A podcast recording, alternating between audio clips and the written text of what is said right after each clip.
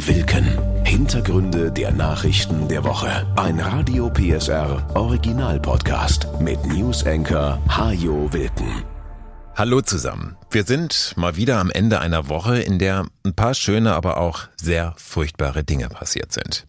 Furchtbar sind die Bilder, die uns seit Tagen aus der Türkei und Syrien erreichen. Mehrere Tage nach den verheerenden Erdbeben suchen Helfer dort immer noch nach Verschütteten unter den Trümmern zerstörter Häuser ja komplett zerstörter Städte. Doch es ist still geworden. Die Hilferufe sind verstummt. Nach 72 Stunden, das hat sich schon bei so vielen Erdbeben zuvor gezeigt, sinken die Chancen dramatisch, noch Überlebende zu finden. Diese 72 Stunden sind schon lange verstrichen. Trotzdem hoffen die Helfer weiter auf kleine Wunder, finden jetzt aber meist nur noch Tote. Mehr als 20.000 sind es mittlerweile und es werden wohl noch mehr werden. Bis zu 23 Millionen Menschen sind in beiden Ländern von den Folgen der Beben betroffen. Auch für die Überlebenden sind es dramatische Tage. Viele haben alles verloren. Auch aus Sachsen sind inzwischen Einsatzkräfte vor Ort, um den Menschen zu helfen. Zum Beispiel von der Arche Nova aus Dresden. Sie verteilen Wasser und Lebensmittel an Menschen, die in Moscheen oder Schulen untergekommen sind. Matthias Andersson von Arche Nova sagt zur aktuellen Lage in Syrien. Zum Teil minus 16 Grad in der Nacht. Es liegt Schnee und die große Schwierigkeit ist natürlich, dass jetzt einfach der Wohnraum begrenzt ist und da fehlt es wirklich an allen Ecken und Enden. Erdbeben brechen immer aus heiterem Himmel über uns hinein. Es ist noch immer nicht möglich, sie vorherzusagen, obwohl weltweit dazu geforscht wird. Die Experten können zwar sagen, mit welcher Wahrscheinlichkeit in bestimmten Regionen ein Erdbeben erwartet wird, aber nicht wann. Für sie ist deshalb klar, Millionenstädte wie Tokio, Istanbul, Los Angeles oder Mexico City werden irgendwann ein großes Erdbeben erleben. Das kann in 100 Jahren sein, in 10 Jahren oder morgen. Die Menschen, die dort leben, verdrängen diese ständige Gefahr und hoffen, dass es schon nicht so schlimm werden wird. Und sie müssen darauf vertrauen, dass ihre Häuser, Straßen und Brücken so sicher gebaut sind, dass sich die Schäden bei einem großen Beben in Grenzen halten. Japan ist da besonders weit. Dort sind viele Hochhäuser so gebaut, dass sie bei Erdbeben zwar stark hin und her pendeln, aber eben nicht einstürzen. In anderen Gebäuden sind Öldämpfer verbaut, die Erschütterungen abfangen, oder riesige Stahlkugeln, die an Seilen hängen und die Schwingungsenergie aufnehmen.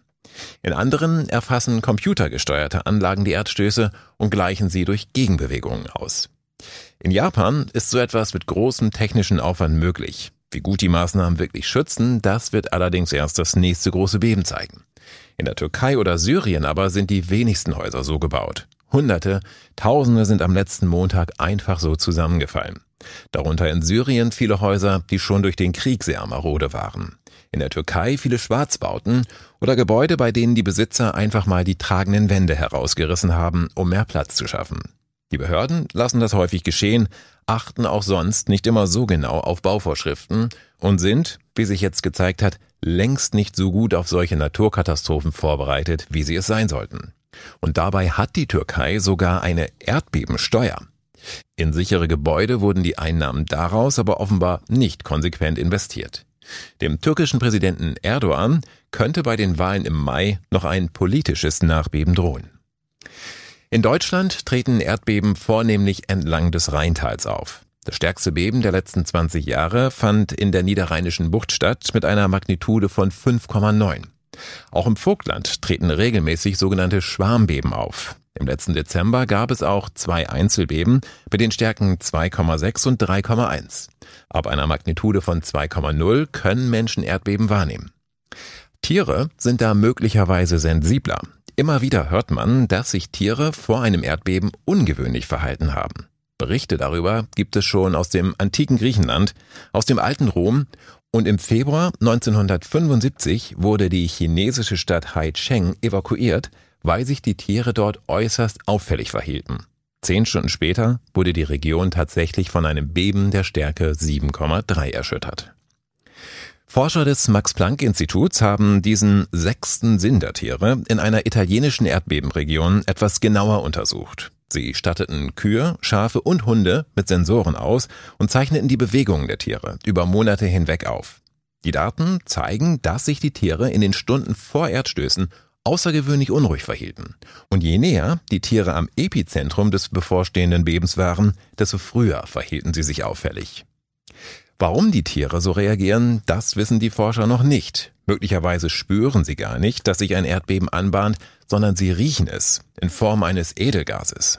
So weiß man, dass vor größeren Erdbeben vermehrt Radon aus der Erde austritt. Es gibt Forschungen auch in diesem Bereich, doch noch sind die Erkenntnisse zu vage, um Tiere tatsächlich für die Erdbebenvorhersage nutzen zu können. Große Aufregung in den letzten Tagen auch um einen Ballon. Der war bereits letzte Woche über den USA gesichtet worden. Mehrere Tage verfolgten die Amerikaner ihn und schossen ihn schließlich vor der Küste South Carolinas, also über dem Meer, ab. Präsident Joe Biden.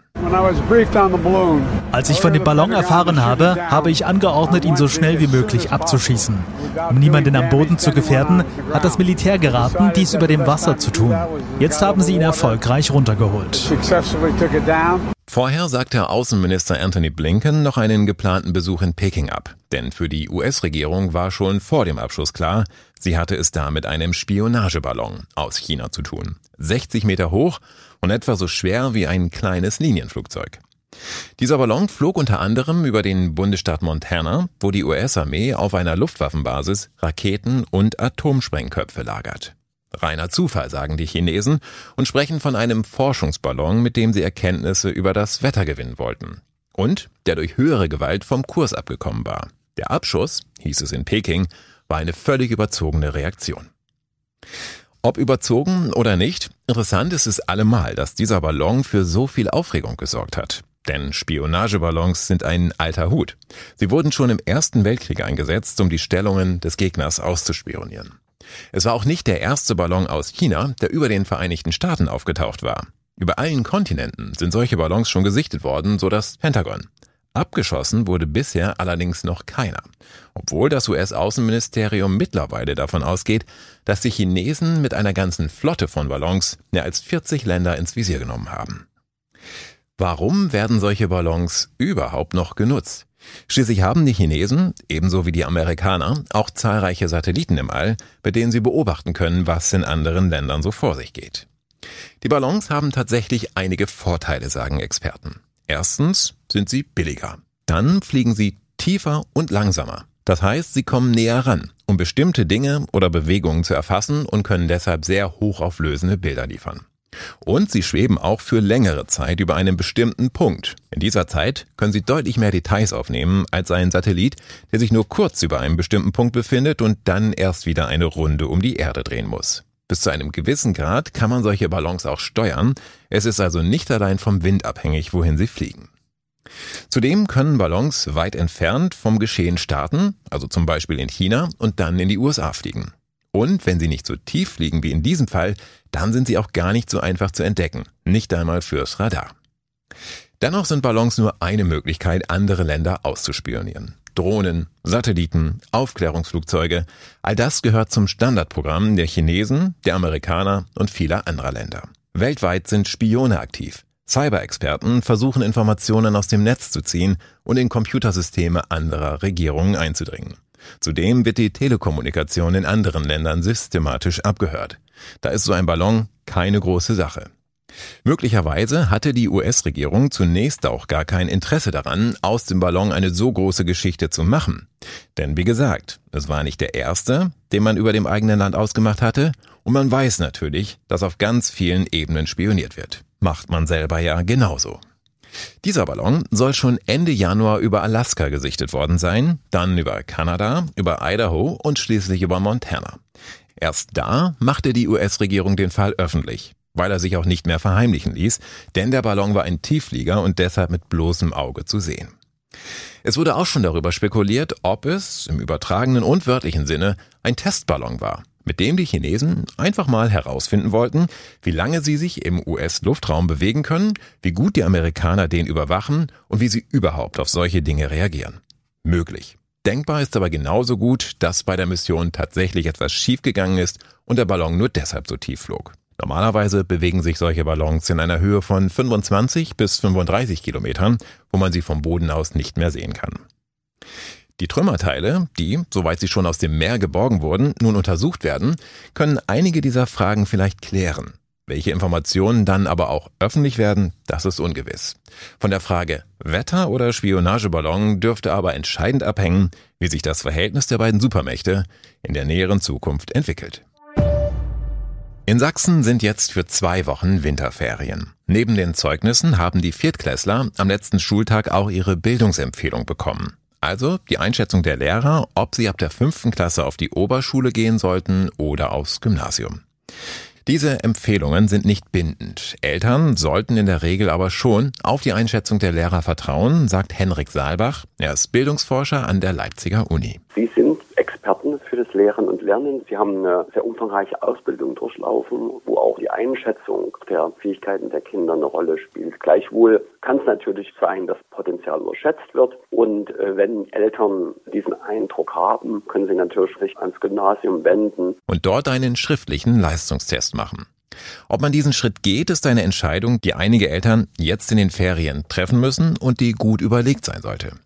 Gerade auch der Wechsel aufs Gymnasium ist ein schon einschneidendes Erlebnis, geht erstmal auch einher mit einem gewissen Einbruch auch in den Leistungen, aber auch sozusagen im Erfolgsempfinden, im Kompetenzerleben. Und das kann durchaus sich aufs psychische Wohlbefinden auswirken. Und das will bestimmt niemand, dass Kinder dann ihre ja, Lernfreude eingeschränkt wird, nicht mehr zur Schule gehen wollen. Sowas. Also da halte ich dann doch die Entscheidung für besser erstmal auf die Oberschule zu gehen und dann vielleicht später dann nochmal den Wechsel aufs Gymnasium in Angriff zu nehmen. Oder eben einen guten Oberschulabschluss zu machen. Denn das Abitur ist nicht der heilige Gral, sagt Kultusminister Christian Piwatz. Schließlich werden in Sachsen Fachkräfte in fast allen Berufen gesucht. Und die müssen nicht alle studiert haben. Zudem ist mit der Anmeldung zur fünften Klasse der weitere Lebensweg nicht in Stein gemeißelt. Es gibt keine Einbahnstraßen bei den Bildungswegen in Sachsen und keine Chancen werden verbaut, so Piwatz. In der Praxis wechseln zwar nur wenige Schüler von der Oberschule aufs Gymnasium, aber das muss ja nicht unbedingt daran liegen, dass so ein Wechsel im Nachhinein anstrengender ist als nach der vierten Klasse, so Henrik Saalbach. Grundsätzlich könnte man das ja auch so sehen, dass diese Bildungsempfehlung offenbar zutreffend war, ne, dass die Kinder sich dann doch wohlgefühlt haben, dass das ihrem Potenzial entsprach. Aber wie gesagt, das kann unterschiedliche Gründe haben. Im letzten Jahr bekamen 54 Prozent aller Viertklässler in Sachsen eine Empfehlung für das Gymnasium. 46 Prozent für die Oberschule. Etwa ein Viertel der Eltern folgte der Empfehlung nicht. Gerade in ländlichen Gegenden entscheiden sich Familien häufig trotz Empfehlung gegen das Gymnasium, weil es einfach viel weiter weg ist als die nächste Oberschule. Bis zum 3. März müssen Eltern von Viertklässlern ihre Kinder nun an einer Schule ihrer Wahl anmelden. Und egal, wohin der Weg auch führt, viele finden es bedauerlich, dass sie sich schon so früh für eine weiterführende Schule entscheiden müssen. Denn damit fallen in der Regel auch soziale Bindungen der Kinder weg. Schulfreunde gehen nach vier Jahren plötzlich getrennte Wege. Es ginge durchaus anders, sagt der Bildungsexperte. Länder, die in internationalen Schulvergleichsstudien viel besser abschneiden als Deutschland, haben kein selektives Schulsystem. Dort werden die Schüler erst viel später auf verschiedene Schularten aufgeteilt. Grundsätzlich ist es eben schon so, dass manche Kinder einfach viel länger brauchen, ihr Potenzial in Lernen umzusetzen. Und deshalb entstehen dann natürlich gewisse Ungerechtigkeiten am Ende der vierten Klasse. Sechs Jahre gemeinsames Lernen hätte damit durchaus Vorteile. Auch acht oder neun gemeinsame Jahre sind in anderen Ländern durchaus üblich. Und das zeigt auch hier die Forschung, dass häufig Kinder mit dem gleichen Potenzial eine unterschiedliche Bildungsempfehlungen bekommen, je nachdem, aus welchen Familien sie kommen, wie sehr sie angeregt wurden, auch durch frühe Bildung. Es gibt in Sachsen inzwischen zwar auch Gemeinschaftsschulen, in denen Kinder bis zu zwölf Jahre lang gemeinsam lernen können oder eben vorher ihren Haupt- oder Realschulabschluss machen. Von diesen Schulen gibt es aber erst zwei in Dresden, eine in Leipzig und ab Sommer 2024 eine vierte in Radeberg.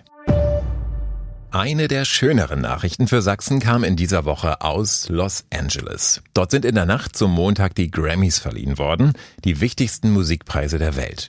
Und ein Grammy, der ging nach Sachsen an den Dresdner DJ Purple Disco Machine für seinen Remix des Lizzo-Songs About Damn Time. Die Grammy-Verleihung, das ist der Abend, an dem sie alle zusammenkommen. Alle Großen im Musikgeschäft. Beyoncé, Madonna, Harry Styles, Adele und eben auch der Dresdner Tino Piontek, der als Purple Disco Machine die Menschen weltweit auf die Dancefloors bringt. Er war relativ gelassen. Weil ich überhaupt nicht damit gerechnet habe. Deswegen, wir haben uns auch relativ weit oben hingesetzt, damit wir gut sehen. Meine Frau hat dann irgendwie äh, mich angeschrien und, und da dachte ich dann, okay, ich glaube, ich muss jetzt mal runtergehen. Ich bin dann einfach auf die Bühne und habe gedacht, okay, wenn ich jetzt einmal hier bin, dann kann ich den Preis auch mitnehmen und äh, ja, habe mir den dann geschnappt Tino Piontek wurde 1980 in Dresden geboren und begann Mitte der 90er Jahre damit, Musik zu produzieren. Damals war er 16 Jahre alt. Den Namen Purple Disco Machine legte er sich erst später zu. Erst eine Hommage an den Song Purple Rain von Prince und an Gloria Estefans Band Miami Sound Machine. Bei YouTube hat Purple Disco Machine mehr als 435.000 Abonnenten und seine Songs zig Millionen Abrufe. Ein Superstar aus Sachsen, der sich überhaupt nicht so fühlt. Normalerweise jedenfalls nicht. Bei der Grammy-Verleihung in LA dann aber doch mal wenigstens ein bisschen man hatte schon so einen Moment das Gefühl, ein Star zu sein. Also das war schon irgendwie cool, da auf diesem roten Teppich, auch bei diesem ganzen Gala dabei zu sein. Aus Dresden mal rauszukommen für drei Tage, ähm, sich das anzugucken, war auf alle Fälle die Reise wert. Die Verleihung war der vorläufige Höhepunkt einer Karriere, die in den letzten Jahren so richtig Fahrt aufgenommen hat. In zig Ländern tanzen die Menschen zur Musik des Dresdners, der dabei so herrlich normal geblieben ist, dass man ihm wünscht, er möge noch alle Musikpreise dieser Welt gewinnen. Ich glaube, dadurch, dass wir noch unser ganz normales Leben hier leben und dieselben Freunde haben wie vorher, also unser Leben hat sich in den letzten zehn Jahren, in denen sich die ganze DJ-Sache völlig verändert hat, hat sich unser Privatleben eigentlich überhaupt gar nicht verändert. Wir haben dieselben Freunde, wir wohnen in derselben Gegend, ich wohne in derselben Stadt. Von daher wird das mittlerweile immer surrealer, wenn ich dann von diesen Wochenenden, von diesen großen Toren zurückkomme und dann wieder in Dresden bin und hier irgendwie alles beim Alten ist sich nichts verändert verändert hat und das fühlt sich manchmal schon schräg an auf alle Fälle. Anfang März ist er wieder unterwegs. Dann legt er unter anderem in Phoenix, San Diego, Dallas und Las Vegas auf. Nach den USA geht's weiter nach Südamerika, Buenos Aires, Santiago de Chile und Sao Paulo. Für Mai und Juni sind mehrere Konzerte in Europa und auch wieder in den USA geplant. Und am 15. September hat Purple Disco Machine ein Heimspiel. Dann ist er in Dresden zu erleben auf der Freilichtbühne Junge Garde. Auch der Grammy sollte dann in der Stadt sein. Den hat er nämlich noch gar nicht mitnehmen können. Der ist noch in Los Angeles. Der wird graviert und dann bekommt er wahrscheinlich ins Studio oder bei uns ins Haus. Ich weiß noch nicht. Er wird auf alle Fälle einen schönen Platz bekommen. Was hatte diese Woche noch zu bieten? Eine Partei hatte Geburtstag. Eine Partei, die davon überzeugt ist, dass sie zehn Jahre nach ihrer Gründung in dem ein oder anderen Bundesland so langsam mal in Regierungsverantwortung kommen sollte. Aber es war der Geburtstag einer Zehnjährigen, mit der die anderen Kinder nicht spielen wollen, weil sie sagen, dass die Zehnjährige ständig schummelt und lügt, immer nur allen Angst machen und eigentlich nur den Spielplatz kaputt machen will. Dann hatten wir ein Baby, das noch gar nicht geboren ist, aber auf dem OnlyFans-Kanal seiner Eltern bedauerlicherweise schon jetzt gnadenlos vermarktet wird. Der Vater ist ein ehemaliger Schlagersänger, der inzwischen sein Geld damit verdient, dass er verrückte Dinge ins Internet schreibt. Und wir sahen einen komplett versteinerten CDU-Chef Friedrich Merz, der Menschen, die er überhaupt nicht kennt, zwar gerne mal als kleine Paschas oder Sozialtouristen bezeichnet, der aber überhaupt nicht darüber lachen kann, wenn eine Frau wie Marie-Agnes Strack-Zimmermann Witze auf seine Kosten macht. Noch so ein alter weißer Mann, der glaubt, dass er es besser kann. Den wollte zweimal keiner haben, weil er nur schwerlich zu ertragen. Alles keine schönen Themen. Deshalb zum versöhnlichen Abschluss schnell noch etwas absolut Unverfängliches. Eine praktische Erfindung, die schon vor mehr als 125 Jahren gemacht wurde und die vielen von uns Tag für Tag das Leben etwas erleichtert. Die Rolltreppe. Rund 35.000 Exemplare bringen uns allein in Deutschland Tag für Tag von einer Etage zur anderen. Die längste Rolltreppe des Landes ist mit 82 Metern die in der Hamburger Elbphilharmonie. Und weil man sich so selten Gedanken macht über diese so praktische Erfindung, gibt es zum Abschluss der heutigen Folge etwas Angeberwissen über die Rolltreppe. Zunächst einmal, offiziell heißt sie gar nicht Roll, sondern Fahrtreppe. Würde man nicht damit fahren, sondern stattdessen jeden Tag zwei Minuten Treppen steigen, dann könnte man im Laufe eines Jahres etwa 8000 Kalorien verbrennen. Das entspricht gut einem Kilo Fett, das man damit abtrainieren könnte. Rolltreppen in U-Bahn-Stationen bewegen sich in der Regel schneller als Rolltreppen in Kaufhäusern. Denn in der U-Bahn hat man es ja meist eilig, im Kaufhaus dagegen soll man möglichst viel Zeit haben, um sich auf dem Weg nach oben oder unten umzusehen. Die wichtigste Verkehrsregel auf Rolltreppen lautet rechts stehen, links gehen. Die ist aber umstritten. Denn wenn viele Leute gleichzeitig eine Rolltreppe nutzen, dann können mehr Menschen transportiert werden, wenn keiner geht, sondern alle zu zweit nebeneinander stehen. Das hat ein Experiment in London zur Rush Hour gezeigt. In der U-Bahn der chinesischen Stadt Nanjing hat man die Regel sogar ganz aufgehoben, weil sich die Rolltreppen durch das Stehen auf der einen und das Gehen auf der anderen Seite unterschiedlich stark abgenutzt hatten. Die Stufen der Rolltreppen haben Rillen, damit man einen festen Stand hat und sie auch bei Nässe nicht rutschig werden. Außerdem greifen diese Rillen am Ende der Rolltreppe in die sogenannte Kammplatte. Und zwar so passgenau, dass sich keine Gegenstände darin verfangen können. Und die Borsten an den beiden Seiten der Rolltreppe, die sind leider nicht dazu da, sich die Schuhe zu putzen. Vielmehr sollen sie verhindern, dass wir zu dicht an der Seitenwand stehen und zum Beispiel unsere Schnürsenkel in die Lücke zwischen den Stufen und der Wand geraten. Das war Wilken. Hintergründe der Nachrichten der Woche mit Newsenker Hajo Wilken. Dieser Radio PSR Original Podcast ist eine Produktion von Regiocast, deutsches Radiounternehmen.